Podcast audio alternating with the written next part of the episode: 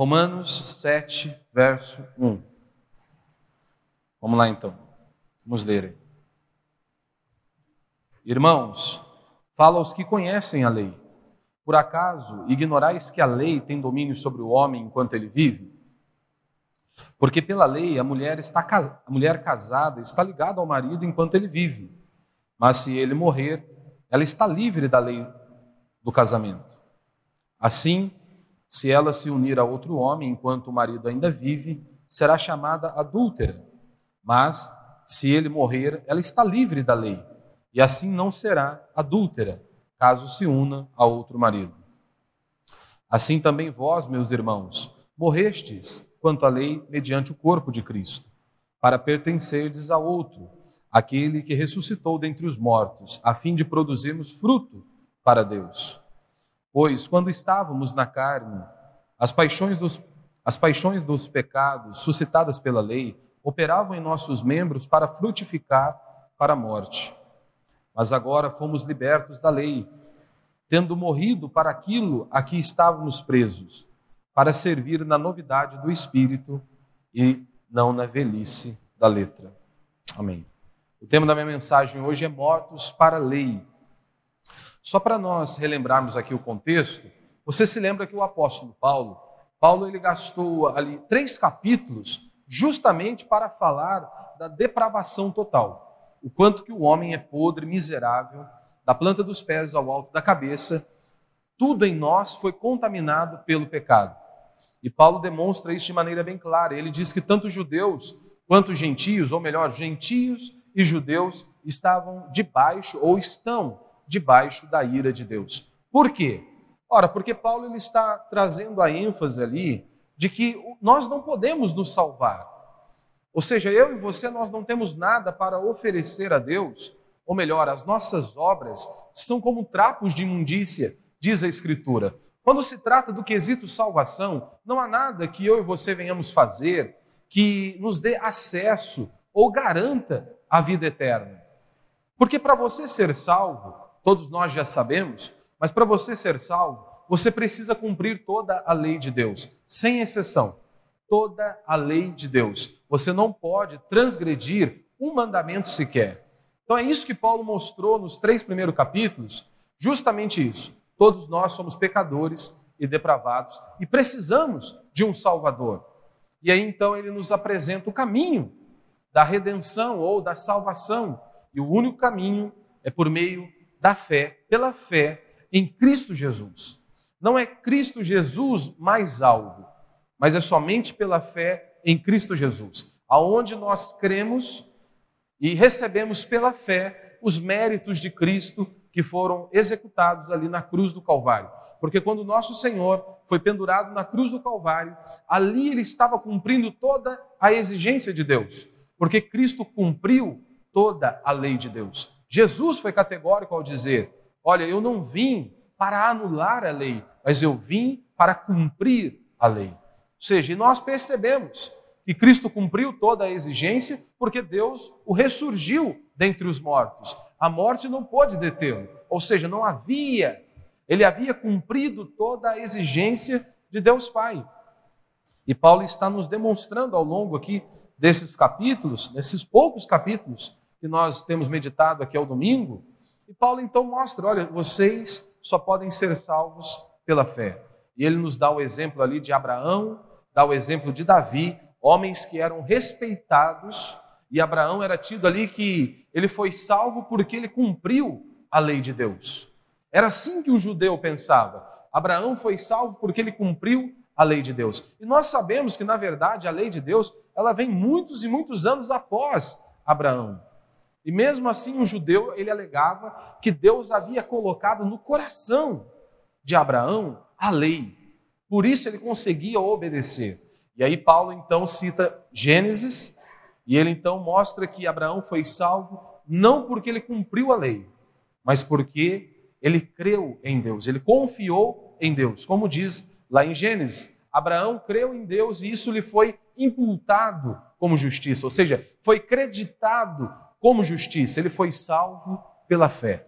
E ele também dá o exemplo ali de Davi, que também foi salvo pela fé. Ou seja, todos nós E este é o trabalho aqui do apóstolo Paulo, de mostrar que todos nós somos salvos pela fé em Cristo Jesus. E somente por Cristo Jesus.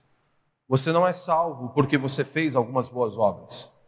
Você não é salvo porque você contribuiu financeiramente. Nós só podemos ser salvos única e exclusivamente pelos méritos de Cristo Jesus, quando nós cremos naquilo que foi feito lá na cruz do Calvário. E é isso que o apóstolo Paulo está nos ensinando. E aí ele diz: Ora, vocês nasceram de novo, o Espírito Santo habita dentro de vocês. Então, se o Espírito Santo habita dentro de vocês, é claro que vocês devem andar em novidade de vida. É impossível aquele que nasceu de novo e o Espírito Santo habita dentro dele, ele continua vivendo na prática do pecado. Essa ideia é inconcebível. É inconcebível a ideia de uma pessoa que nasceu de novo e ela está ali vivendo na prática do pecado. É impossível. É isso que o apóstolo Paulo nos diz aqui no capítulo 6, verso 1, né? O que diremos então? Permaneceremos no pecado para que a graça se destaque? E ele diz: de modo nenhum. Nós que morremos para o pecado, como viveremos nele? Ou seja, nós nascemos de novo. Nós devemos andar em novidade de vida. Então, todo o capítulo 6 do, do, aqui da carta aos Romanos, a ênfase do apóstolo Paulo é justamente essa. Ei, acordem, prestem atenção quem vocês são em Cristo Jesus. Antes vocês eram escravos do pecado. Agora não, vocês são livres. Agora vocês pertencem a Cristo. E como o próprio apóstolo Paulo diz aqui no verso 16, agora nós pertencemos a Cristo. Somos escravos de Cristo. Nós temos um dono. Por isso que é inconcebível também a ideia é, desse estilo de vida que muitos cristãos, ou pelo menos se intitulam cristãos, querem levar. Eles querem levar as suas vidas e conduzirem as suas vidas do jeito que eles querem. Eles querem servir a Deus do jeito que eles pensam. Ah, eu acho que servir a Deus é assim. Então vou servir a Deus assim. Eu acho que um culto que Deus se agrada é desta maneira. Então nós não fomos chamados para conduzirmos a nossa vida ou prestarmos um culto a Deus do jeito que nós bem queremos. Você tem que se lembrar, nós temos um dono. Nós pertencemos a Deus. Nós pertencemos a Cristo. Se Ele é o meu dono, eu tenho que conduzir a minha vida do jeito que Ele ordena. Porque esta é a ideia de escravo, como eu preguei aqui a semana passada. O escravo ele não tem vontade, ele, a vontade dele é servir ao seu senhor e obedecer à vontade do seu senhor. Então é isso que Paulo está dizendo. Vocês pertencem a Cristo. Vocês são escravos de Cristo. Então, a maneira que você deve conduzir a sua vida e eu devo conduzir a minha vida não é no achismo, não é o que eu acho ou o que eu quero, é o que a palavra de Deus diz. E nós apenas nos submetemos às sagradas escrituras. É assim. Por isso que um culto não é do jeito que o pastor quer, que a liderança da igreja quer, ou do jeito que os gurus da fé querem. Um culto ele deve ser um culto bíblico, do jeito que Deus ordenou em sua palavra. Porque, convenhamos, ele é que está sendo, está sendo adorado. Então, ele já deixou a maneira que ele quer ser adorado, a maneira que ele quer ser cultuado. Eu e você apenas temos que obedecer e prestar um culto da maneira que Deus receba esse culto e ele seja glorificado por meio das nossas vidas. Então é isso que o apóstolo Paulo ele está nos ensinando aqui, e ele deixa bem claro, olha, vocês precisam ter esse entendimento. Então, vida cristã é ter entendimento, conhecer a verdade. Nós já temos aí na Escritura: meu povo se perde por falta de sabedoria. Jesus foi categórico ao dizer: conhecereis a verdade, e a verdade vos libertará. Então é isso que nós precisamos. E agora, aqui no capítulo 7, o, próprio, o apóstolo Paulo ele vai dizer o seguinte: no capítulo 6, ele diz que nós estamos mortos para o pecado. Agora, no capítulo 7, Paulo está dizendo que nós estamos mortos para a lei. É isso que ele está dizendo. Então, antes de nós explanarmos aí o capítulo 7, nós precisamos lembrar que só há dois caminhos de salvação no mundo. Você tem que se lembrar disso. Só há dois caminhos pelo, pelo qual nós podemos trilhar e podemos obter a salvação. Você tem aquele caminho que é o caminho ensinado pelas igrejas bíblicas, bíblica, uma igreja verdadeira, uma igreja que teme ao Senhor, e você tem aquele que é oferecido pelas demais religiões. E aqui eu incluo muito das igrejas que se intitulam, por exemplo, os evangélicas, que também são falsas, porque eles não ensinam a salvação da maneira que a Escritura ordena, da maneira que Paulo nos ensina. Então, muitas instituições que se dizem também evangélicas, eles não estão ali ensinando o caminho da vida eterna da maneira correta, como a Escritura anuncia. E não apenas aqui as falsas comunidades evangélicas, como as demais religiões, falsas religiões, que também ensinam um meio de nós sermos salvos por aquilo que nós fazemos. E eu explico como assim. O cristianismo bíblico e verdadeiro, uma igreja que tem um compromisso com a verdade, ela vai ensinar aquilo que está na palavra de Deus. Mas, pastor, todo lugar que eu vou, pessoas, os pastores abrem a Bíblia e dizem pregar a palavra de Deus. Para, preste atenção. A Escritura é muito clara. Nós só podemos ser salvos por aquilo que Cristo fez na cruz do Calvário. Pela fé, nós recebemos aquilo que Cristo fez na cruz do Calvário. Não é cruz mais Maria, não é cruz mais a minha pessoa, não é cruz mais o meu dinheiro, não é cruz mais as minhas boas obras, mas eu sou salvo pela fé, crendo naquilo que Cristo fez e ponto final. E aquilo vai me ser imputado como justiça. As demais religiões, e aí muitas falsas comunidades evangélicas, elas oferecem um caminho de salvação da seguinte maneira: a obediência de um conjunto de regras ou mandamentos que então vão lhe proporcionar a vida eterna. Como assim? Todas as demais religiões e falsas religiões são conduzidas desta maneira. Muda de, de uma religião para outra, de uma falsa religião para outra. Alguns exigem, olha, ame. E amar é bíblico. Mas eles dizem, o que importa é o amor. Se você quer a vida eterna, então ame as pessoas. Semeie o amor, não importa qual religião você seja. Não importa qual Deus você sirva, desde que você ame as pessoas, seja uma boa pessoa, você vai herdar a vida eterna. Nós vemos isso em muitas comunidades que se dizem cristãs. Desde que você não mate, não roube, não fume, não se prostitua, então você é uma pessoa boa. Então você é digno e merecedor da vida eterna. Só que não é isso que a Escritura diz. A Escritura não diz para você se comparar com a prostituta, com o traficante. A Escritura não diz que você deve se comparar comigo, ou com a sua esposa, ou com seu esposo, ou com seus pais. Já que você quer se comparar e estabelecer um padrão de bondade, de moralidade, de santidade, olhe para Cristo. Ele é o padrão, já que você quer se comparar com alguém.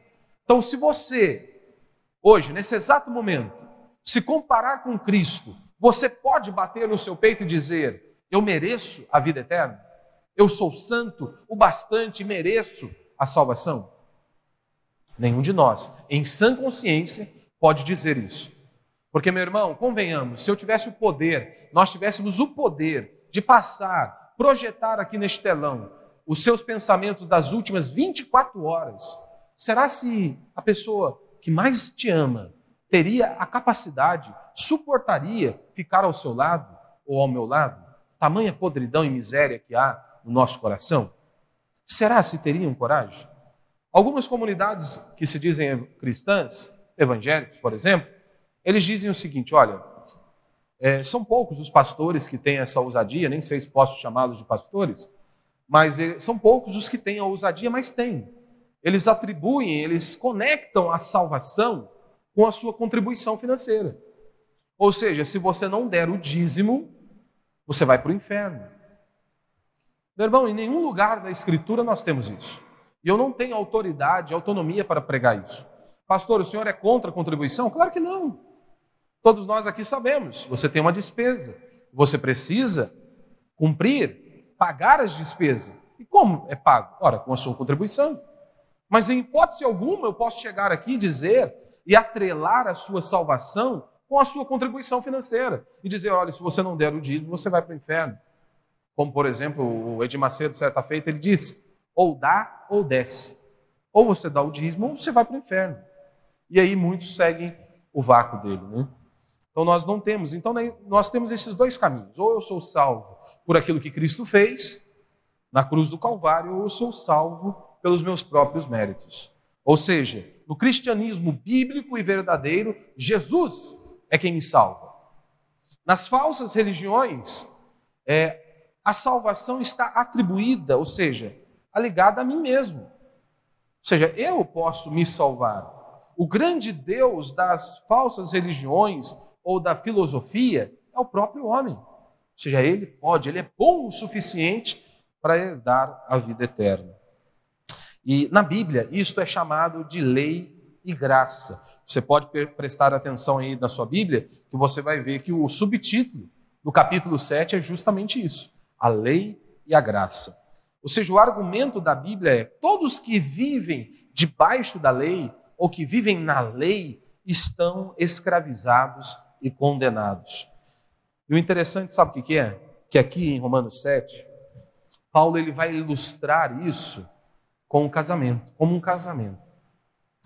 Há muito debate, né? há muitos historiadores e muitos comentaristas, que, e há muitos crentes né, que às vezes eles olham para o capítulo 7 e eles acham que Paulo está falando de casamento aqui.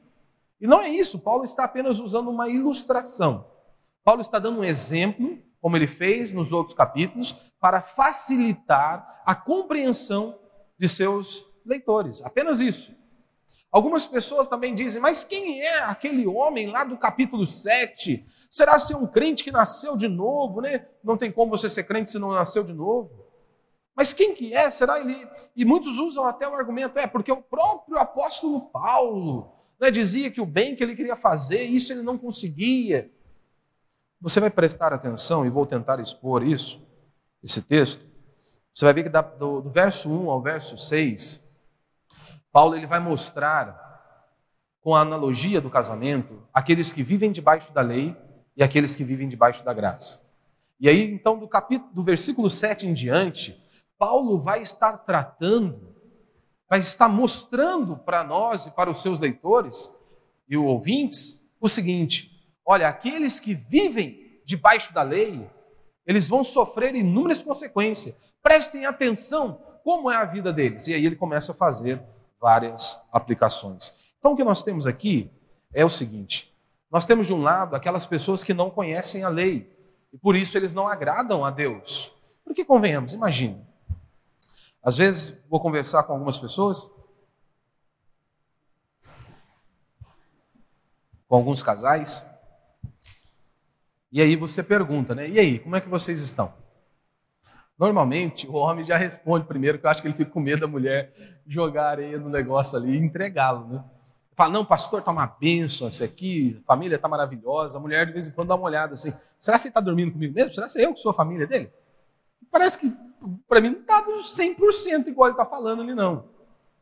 Mas imagine, quantos homens perdem as suas esposas justamente porque eles não sabem agradar, eles não conhecem a esposa que têm, e vice-versa não conhecem. E aí depois eles ficam se perguntando, né? Como que ela foi embora? Ou como que ele foi embora? Eu fiz tudo para ele ou para ela. Mas ele nem a conhecia. Ele nem sabia o que ela gostava ou deixava de gostar. O que, que isso tem a ver conosco?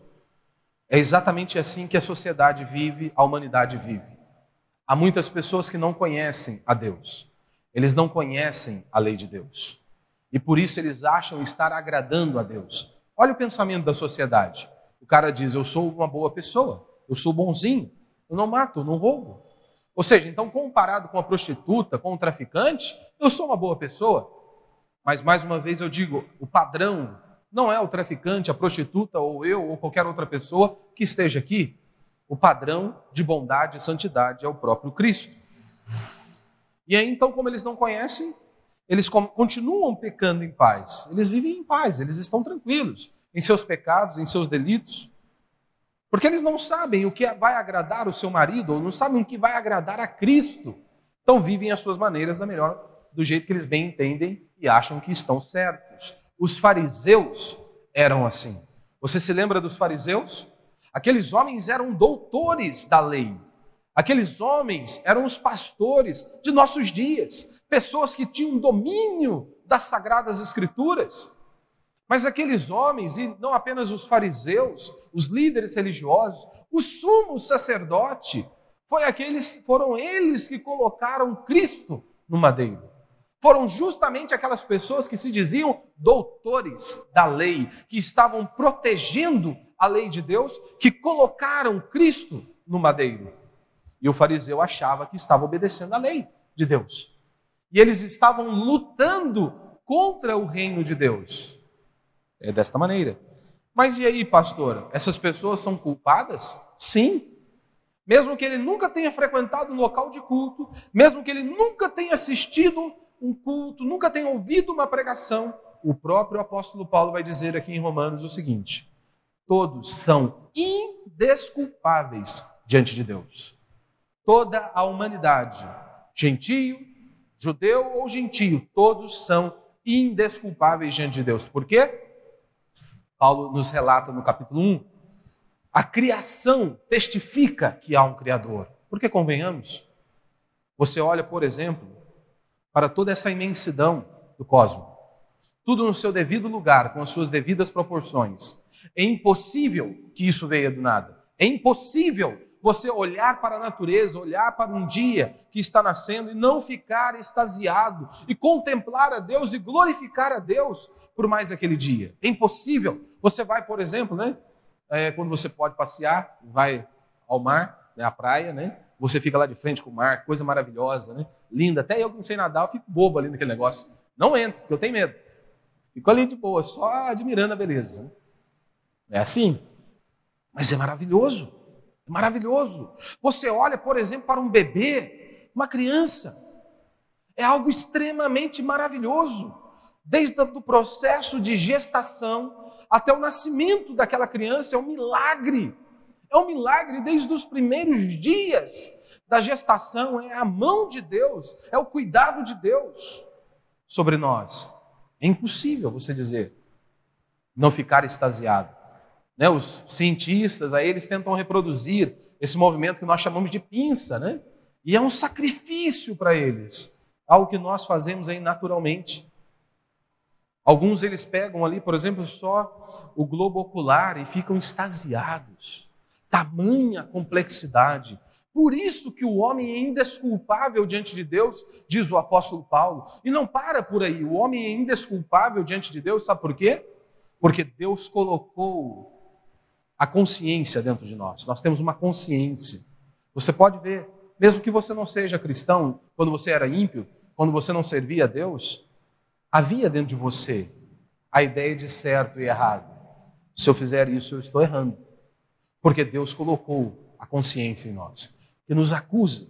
Então, por isso que o homem é indesculpável diante de Deus.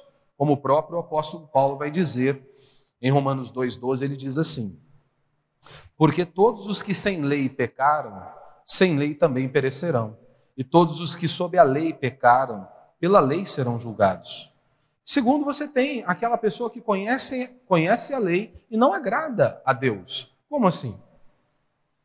Porque pense bem, quando você tem um entendimento correto das sagradas escrituras, você se enxerga como Deus te enxerga, não como o mundo te enxerga, não como o papai e a mamãe te enxerga, né? Porque para pai e mãe não tem filho feio.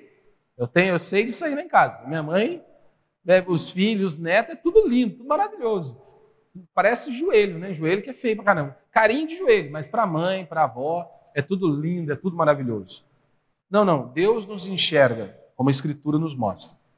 Se nós não estivermos em Cristo Jesus, nós somos depravados, malignos e corrompidos, da planta dos pés ao alto da cabeça. Nós jamais poderíamos estarmos com Deus e passarmos a eternidade conhecendo a Deus com base em nossos feitos, com base em nossos méritos. Então, quando você começa a ter esse entendimento da podridão, da sua miséria, isso vira um tormento para você. Eu não posso me salvar. Como que eu vou herdar a vida eterna? Como que eu vou estar em paz com esse Deus? É como se fosse o seguinte, é isso que Paulo vai nos ensinar aqui e vai usar a analogia do casamento. Ele coloca, né, a lei, ela é como se fosse um marido exigente né? As irmãs sabem como é que é, né? Como é que é marido exigente? Imagine aquele cara perfeccionista. Camarada que é dose. Ele não aceita menos que perfeição. Camarada que vê os mínimos detalhes. Paulo está dizendo, a lei é assim, perfeita. E ele faz analogia com o casamento. Imagine você, minha irmã. Você limpou a casa todinha. De repente o maridão chega lá, exigente, perfeccionista, e ele dá uma olhadinha lá em cima, no cantinho, quase perto do guarda-roupa, em cima do guarda-roupa, difícil de alcançar. E diz: Mas tem uma teia de aranha ali. Sei que muitos já vão querer dar uma burdoada com a vassoura, né? Na cabeça do cara. Mas imagine, você fez, limpou a casa todinha, o cara fala: Olha, mas com uma teirinha de aranha ali.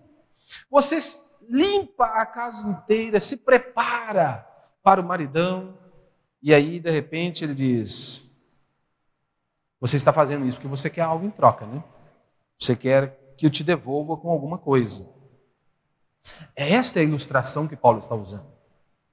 Paulo está usando a lei como se fosse um marido exigente, perfeito, tratando de nós é impossível. Por isso que é uma analogia. Paulo está usando essa figura o seguinte: olha, a lei é perfeita.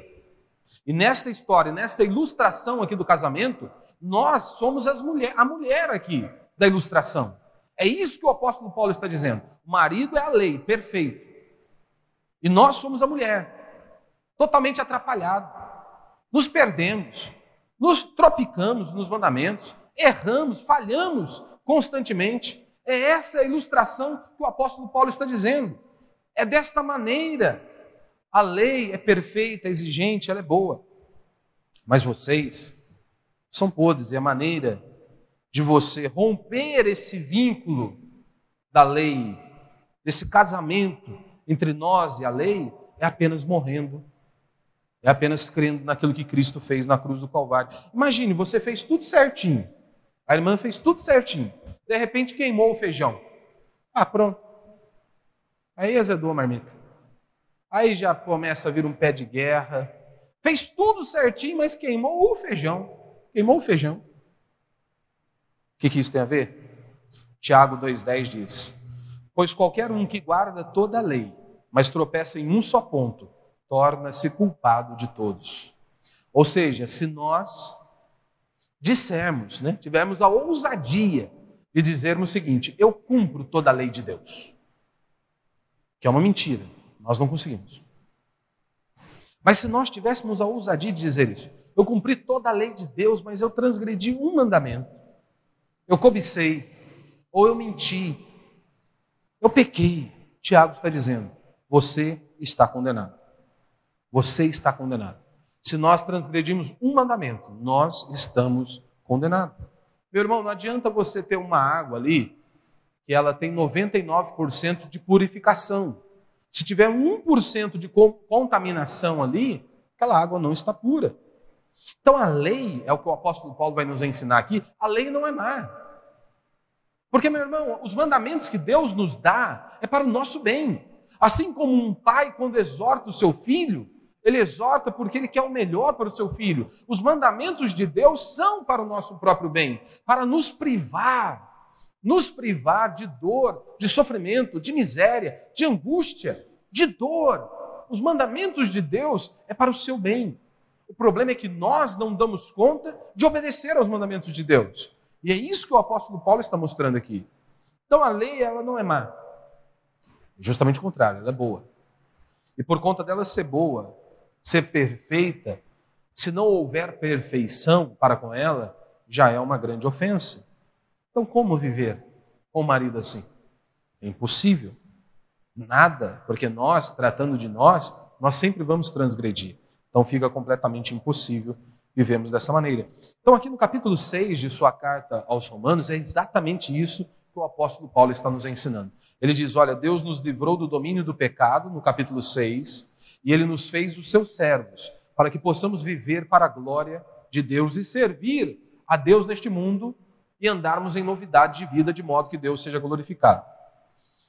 Paulo ele faz várias referências acerca da lei de Deus aqui em Romanos. Você precisa se lembrar que nós temos aí, quando falamos de lei, nós temos três aspectos ali. Você tem a lei civil, você tem ali as leis cerimoniais e você tem ali a lei moral. Que você observa isso lá no livro de Êxodo a Deuteronômio. Ou seja, a lei civil, ela estava, ela estava relacionada à nação. As leis que estavam relacionadas à nação. As leis cerimoniais estavam relacionadas ao templo. Ou seja, estava se referindo ali, tratava de tudo acerca do sistema de sacrifício, de purificação, do que, daquilo que era puro, daquilo que era impuro. Então, as leis cerimoniais tratavam dessas coisas, da dieta religiosa e por aí vai. A lei moral estava ali resumindo os dez mandamentos. E normalmente, quando o apóstolo Paulo usa o termo lei aqui em Romanos, Paulo está ligando a este conceito particularmente, da lei moral, dos dez mandamentos, que são o resumo ali da lei moral. Né? Os dez mandamentos são um resumo da lei moral de Deus. Então a lei ela serve como um raio-x para mim e para você. Porque o próprio apóstolo Paulo diz: olha, a lei mostrou quanto que eu sou pecador. Porque eu não conseguia ver o que eu estava cobiçando. Mas aí a lei vem, coloca diante de mim: não cobiçarás. E então eu sondo meu coração e percebo que eu transgredir essa lei. Por exemplo, quando eu venho aqui para Lorena, eu passo pela Estrada Velha, não lembro o nome da estrada ali. Mas imagine, se não tem uma placa ali de sinalização, se não há uma lei ou algo restringindo ali é, o limite de velocidade, eu posso vir o quanto eu quiser, a 10 por hora, a 100 por hora, 120, o quanto seu carro aguentar. Ninguém pode te falar, se você está a 120 por hora, olhar para você, Ei, você está errado, você transgrediu aí a, a lei. Mas você pergunta, mas não tem placa, não tem sinalização alguma. Ninguém pode te questionar. Mas, se você passou ali, você sabe que tem placa. E eu não lembro qual é o limite de velocidade, mas acho que é 80 ou 60. Mas é alguma coisa assim. Se você passa acima do limite permitido, você está infringindo a lei. Ou seja, está ali claro você transgrediu o mandamento, ou você transgrediu a lei do trânsito ali. Que isso tem a ver conosco? É exatamente isso que a Bíblia faz. A lei de Deus, ela vem como um raio-x para mim e para você. Ela mostra o quanto que nós somos depravados, o quanto que nós somos podres e o quanto que nós não conseguimos por nós mesmos obedecer aos mandamentos de Deus. Porque imagine, meu irmão, uma pessoa que ela está ali com olhando para nós assim por fora, exteriormente, todos nós aqui estamos bonitos, estamos maravilhosos, né? Todos nós. Mas e se eu fizer um raio-x ou uma ressonância? Pode ter um tumor aqui dentro de mim, pode ter um câncer aqui, e eu não sei. E aí? Se eu não sei, se eu não faço a ressonância, se eu não faço o raio-x, para mim eu estou legal, estou bem. Mas se mostrarem, me mostrarem, né, Olha, a sua ressonância constou isso, o seu raio-x constou isso. O que, que eu vou fazer? Ora, imediatamente quero procurar um médico para tratar aquele problema. Por isso que é importante nós pregarmos a lei de Deus, para mostrar para nós que nós não estamos com um câncer, mas nós estamos com algo infinitamente pior do que um tumor, que pode nos condenar a uma eternidade de sofrimento. É o pecado do homem o homem pecou contra um Deus que é santo. Paulo vai dizer em Romanos 3,19 que a lei ela veio para calar a boca de todos os homens. Paulo vai dizer também em Romanos 3,20 que ninguém será justificado diante de Deus observando os preceitos da lei. Ninguém. Paulo diz que a lei ela não salva, ela traz esse conhecimento do quanto que nós somos pecadores. Em Romanos 3, capítulo 3, versículo 20, Paulo diz o seguinte: que a justificação do pecador diante de Deus e, consequentemente, a sua salvação, ela é feita pela fé em Cristo Jesus, sem a observância dos preceitos da lei, ou seja, é pela fé, por aquilo que nós cremos, por aquilo que Cristo fez na cruz do Calvário. E não me entenda mal, é claro, se você creu em Cristo, se você nasceu de novo, é claro que você vai praticar as boas obras. Né? É claro, se, se Cristo habita em mim, eu nasci de novo, Eu vou praticar as boas obras. Eu vou amar o próximo. Eu vou ajudá-lo da maneira, no, no, no limite, dentro das possibilidades, daquilo que eu tenho. Eu vou abençoá-lo. Ora, Jesus foi categórico ao dizer: aquele que me ama, guarda os meus mandamentos. Ou seja, se nós nascemos de novo, se você nasceu de novo, o seu maior desejo e a sua maior motivação é obedecer os mandamentos de Deus, é se submeter às sagradas Escrituras, é querer cumprir os mandamentos do Senhor. Como eu disse, Paulo mostra que Abraão e Davi foram salvos não porque guardaram a lei, mas porque eles creram, eles acreditaram em Deus. A lei ela suscita a ira de Deus. A lei coloca o pecado em evidência, como Paulo diz aqui em Romanos 5:20. Mas pense comigo, pense comigo. Imagine um judeu que havia se convertido ao cristianismo, é, escutando o pastor lá dos dias dos seus dias lendo a carta do apóstolo Paulo, aonde Paulo diz: a lei, ela não salva. A lei, ela vem e coloca o pecado em evidência. Imagine um judeu em seus dias, um cara que acabou de se converter ao cristianismo ouvindo algo assim. Porque convenhamos, você se lembra, o próprio apóstolo Paulo, eh, as pessoas o rejeitavam. Os judeus o rejeitavam porque dizia que ele estava anunciando um outro evangelho, que Paulo era um herege. Como assim Deus veio para os gentios? Não, Deus veio para nós, judeus, nós somos o povo de Deus. Então eles achavam que Paulo era um malandro, era um mercenário. Então eles ficavam sempre com o pé atrás com o apóstolo Paulo. Mas imagine aqueles judeus que estavam ali, que acabaram de se renderem ao cristianismo, ouvindo algo assim que talvez que passava na cabeça deles? Eles ouvindo essas informações. Como que eles ficariam? É claro que eles ficariam perplexos. Como assim? A lei não nos salva? Ora, Deus nos deu a sua lei. Ora, nós sempre observamos como um caminho da salvação. Como assim? A lei não pode nos salvar. Era exatamente isso que o apóstolo Paulo estava tentando mostrar para eles. Ninguém cumpriu 100% a lei de Deus nenhum de nós pode cumprir a lei de Deus 100%. Ou seja, a lei, ela está ali como uma expressão da santidade de Deus, de algo eterno, perfeito, puro e santo. É isso. Por que o apóstolo Paulo então falava assim da lei de Deus? Que a lei não poderia nos salvar. É justamente isso, porque eu e você não conseguimos por nós mesmos. Nós precisamos de um Salvador. Então, nesta primeira parte aqui do capítulo 7, Paulo ele vai declarar da mesma forma que eu e você morremos para o pecado, nós também morremos para a lei. Nós não estamos mais debaixo da lei. Nós estamos em Cristo Jesus. E aí é o meu único ponto e bem breve. Nós temos aí então os dois modos de viver. Paulo ele usa essa analogia do casamento para exemplificar isso. Ou seja, desde o dia em que nós nascemos, até o dia da nossa morte, todos nós estamos debaixo da lei de Deus.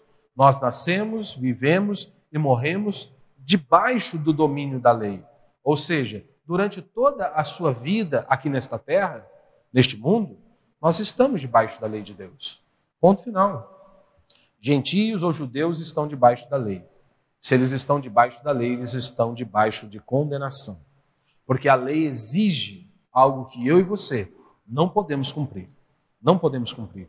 E é esse, esse é o exemplo que Paulo está dando. Interessante que aqui no verso 4, né, ele continua dizendo: Assim também vós, meus irmãos, morreste quanto à lei, mediante o corpo de Cristo, para pertencerdes a outro, aquele que ressuscitou dentre os mortos.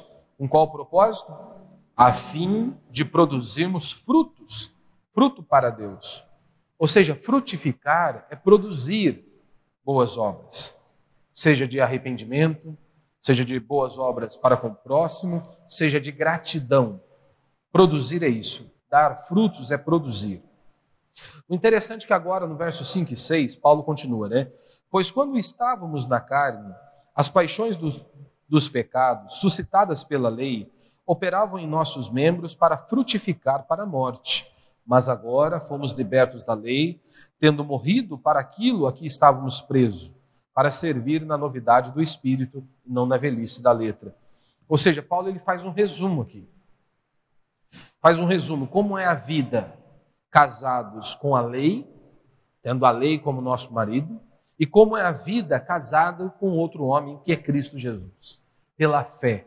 Recebemos pela fé aquilo que Cristo fez. Ou seja, viver segundo a carne é a mesma coisa, é, me, é, é o mesmo que dizer, ele está vivendo debaixo da lei. A carne é um termo usado aqui no Novo Testamento para designar a existência humana. Em qual sentido? Em sentido de miséria, de toda a nossa fragilidade, de toda a nossa a existência humana que foi marcada pelo pecado, pela depravação, ou seja, foi marcada pela corrupção. Nós adoramos isso. É, até um ditado, aquilo que é proibido é mais gostoso, não é? Você fala para o filho, não mexe no celular. Brota um desejo desesperador dele mexer no celular. Você está ali tranquilo, se alguém fala para você, não faça isso. Parece que os seus olhos brilham um desejo para fazer aquilo. A proibição provoca e desperta a rebelião natural do meu e do seu coração. Quando os mandamentos de Deus estão diante de nós, eles vêm justamente para mostrar isso, para mostrar o quanto que o nosso coração é podre. Ou seja, a lei, ela realça as nossas paixões e o nosso desejo de transgredir e desobedecer os mandamentos de Deus. É isso que a lei vem fazer mostrar o quanto que nós somos depravados e podres, né? Ou seja, Paulo está descrevendo aqui a vida do homem sem Deus. Só que o interessante é que no verso 6, ele parte por outro caminho, né? Mas ele diz: "Mas agora". Ou seja, ei, acordem. Vocês não estão mais debaixo da lei. Agora vocês estão em Cristo Jesus. Vocês morreram para a lei. Vocês têm que viver por meio da fé em Cristo Jesus. Como em outra passagem na Escritura diz: Assim como recebeste a Cristo, andai nele. Como você recebeu a Cristo? Pela fé. Como que nós devemos viver então a vida cristã? Pela fé, crendo em Cristo Jesus. E é isso que o apóstolo Paulo está descrevendo. Paulo agora descreve no verso 6 a situação depois que Cristo interveio em nossas vidas, depois que Cristo agiu em nossas vidas, depois que o Espírito Santo veio habitar em nós. É, esse é o exemplo que o apóstolo Paulo está descrevendo aqui. Olha, depois que a pregação do Evangelho veio até vocês, transformou, vocês podem viver de maneira diferente. Vocês devem andar em novidade de vida, como ele diz ali no capítulo 6. Ou seja, agora o crente, o cristão, ele está morto para a lei. Mas nós não estamos viúvos, como o exemplo aqui que Paulo diz. Nós pertencemos a Cristo. Não há tempo para chorar a viuvez aqui. Não, nós temos um dono, nós pertencemos a Cristo. Então, no verso 5, você tem um homem que vive debaixo da lei. Ele vive na carne. Ele vive segundo as paixões pecaminosas. E qual é o resultado disso? Morte.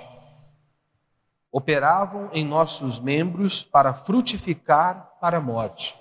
Sempre vai ser assim: miséria, destruição e caos. No verso 6, ele diz agora que, libertados da lei pelo Evangelho, unidos a Cristo Jesus, servimos em novidade de espírito, ou seja, nós recebemos uma nova vida, uma nova vida foi produzida em nós. Ou seja, nós já não somos os mesmos. Como o próprio apóstolo Paulo diz: já não sou eu quem vive, mas Cristo vive em mim. E é por isso que eu posso andar em novidade de vida, e é por isso que eu não estou debaixo da lei. É por isso recebemos uma nova vida. É o que o apóstolo Paulo está nos ensinando. Agora nós servimos a Deus baseado nesse novo princípio. Por isso que para nós, para um cristão, aquele que nasceu de novo, não é um peso vir ao culto. Não é um peso dobrar os seus joelhos e orar a Deus e buscar a Deus. Para aquele que nasceu de novo, não é cansaço, enfado, cultuar e celebrar a Deus, tirar um momento para ler a Escritura. Ora, é um prazer, ele se deleita, não é obrigação, para ele é um momento de deleite, aonde ele fica maravilhado em estar ali. É interessante, né, que os ímpios eles olham para nós cristãos e eles dizem: ah, vocês não podem fazer isso. Você não pode beber, você não pode fumar, você não pode fazer não sei o quê, não sei o que lá. Todos nós já ouvimos isso, né? Ah, eu não sou crente não porque eu não posso fazer nada. Eles acham que nós somos escravos, né? Pelo contrário, nós somos livres. A pessoa pergunta para mim: você não bebe? Você, você não pode beber, né? Não, não, eu não quero beber. Eu tenho liberdade. Você não tem, você é um escravo. Você não consegue dizer não para os seus vícios. Você não consegue dizer não por um cigarro. Você não consegue dizer não para isso ou para aquilo. Então, eu sou livre. Porque Cristo me fez livre. Eu posso dizer não para essas coisas. Você não, você é que é o escravo aqui da história. Então, todo aquele que vive debaixo da lei, ou seja, na carne, é aquela pessoa que ela acha que ela pode se salvar por si mesmo. Ela acha que ela é digna e merecedora da vida eterna com base em seus feitos. E isso é impossível, diz o apóstolo Paulo. Por mais que ela tente agradar a Deus, por mais que ela tente é, surpreender a Deus, ela nunca vai obter a vida eterna com, com base em seus méritos, com base em suas obras. Então, no restante aqui do, dos versículos aqui, do versículo 7 em diante, Paulo ele vai expandir isso, ele vai mostrar aquilo que ele descreveu no verso 5 e verso 6, ele vai destrinchar ali, mostrar como que é a vida do homem sem Deus. Paulo não está descrevendo aqui ainda no capítulo 7 a experiência do crente. Não. Paulo vai estar descrevendo aqui a vida de um homem sem Deus. É isso que ele vai descrever no verso, no capítulo 8. Quando nós chegarmos ao capítulo 8, aí você vai ver o que é uma vida daquele que está em Cristo Jesus. Aí ele vai descrever a experiência do povo de Deus, daqueles que estão cheios do Espírito Santo, aqueles que vivem de fato para a glória de Deus. É isso que o apóstolo Paulo vai nos ensinar. É isso que ele vai apresentar para mim para você. Ou seja, meu irmão, todos estão, toda a humanidade está debaixo da lei. Ou seja, todos eles estão condenados. Se não houver arrependimento, se não houver confissão de pecado, ele está condenado. Ou seja, o homem por si só, ele não pode se salvar. Não pode. Só há uma saída para o ser humano. Só há uma saída para pessoas depravadas e corrompidas como nós se unir a Cristo Jesus. Ou seja, é crer que pela fé Cristo já morreu em nosso lugar.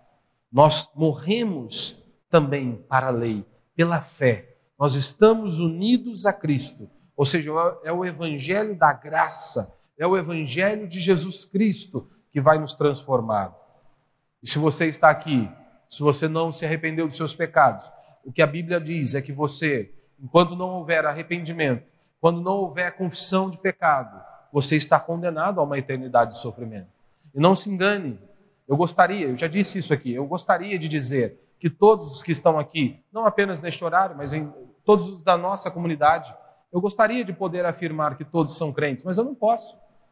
Eu não tenho autoridade para falar isso. Eu não tenho autonomia para dizer que todos que frequentam a nossa comunidade são crentes. Não consigo dizer isso, não posso. E oro todos os dias para que nós possamos sermos transformados pela mensagem de Deus, pela mensagem do Evangelho, para que Deus possa quebrar o meu coração e quebrar o seu coração, para que nós possamos viver para a glória de Deus, que nós realmente nos submetemos, possamos nos submeter à Sua palavra. Todos os dias a minha oração é essa, para que eu e você possamos nos parecer com Cristo, realmente sermos filhos de Deus, sermos cristãos que fazem a diferença. Essa é a minha oração. Mas eu não posso dizer que todos da nossa igreja são crentes. Não posso. Não posso. Você frequentar um local de culto não faz de você um crente. Você apenas frequentar um local de culto não diz que você nasceu de novo. Pastor, o senhor está desprezando então o culto público? Em hipótese alguma. Hipótese alguma. A Bíblia diz: não deixai de congregar. É claro que todo aquele que nasceu de novo, que o Espírito Santo habita dentro dele, ele vai se reunir para adorar a Deus junto com seus irmãos. Mas nem todos que estão no local de culto são salvos, porque não nasceram de novo. Muitos eles, eles gostam de estar ali porque eles gostaram do lugar, eles gostaram das músicas, eles fizeram amizades ali. Eles gostaram do pastor, ou do padre, ou de qualquer líder ali. Por isso eles estão ali, mas não nasceram de novo. Ou seja, esses homens estão condenados a uma eternidade de sofrimento, se não houver arrependimento. Você duvida? Jesus tem pastor melhor do que Cristo? Mais espiritual do que o próprio Cristo? Claro que não. No meio dos doze havia um Judas, um traidor. Jesus o chamou de filho da perdição. E ele estava ali, operando muitas coisas. E estava perdido, condenado. Então, meu irmão, o caminho, se você não se arrependeu dos seus pecados, se você está aqui e ainda não se arrependeu dos seus pecados, se não houver arrependimento, que a Escritura diz é que você está condenado. Agora, se você olha para a Escritura e enxerga a sua miséria, Deus está te dando uma oportunidade hoje de você se arrepender dos seus pecados e buscar a Ele, clamar a Ele. Para você que é um cristão genuíno, nós temos que nos lembrar todos os dias, ao olharmos para o espelho, que tudo que nós temos e possuímos é fruto da graça de Deus. Nós temos que agradecer a Deus por aquilo que Cristo fez na cruz do Calvário. Porque se ele não viesse até nós, nós estaríamos perdidos. Se Cristo não tivesse nos resgatado, nós estaríamos condenados a uma eternidade de sofrimento. E sabe por que é importante você se lembrar disso? Que você um dia só vai estar com Cristo por conta dos méritos de Cristo, por aquilo que, que Cristo fez na cruz do Calvário. Você tem que se lembrar disso durante toda a sua vida cristã, porque você é salvo por isso, por aquilo que Cristo fez. Porque sabe o que acontece? Às vezes os, an os anos se passam, e aí você tem 10, 20, 30 anos de crente, muitas vezes nós achamos, nós começamos a atribuir outras coisas à salvação. Porque eu faço isso, eu oro tantas horas por dia, eu jejuo tantos dias por semana, você começa a perder o foco. Você acha que essas coisas vão te garantir a vida eterna? Não.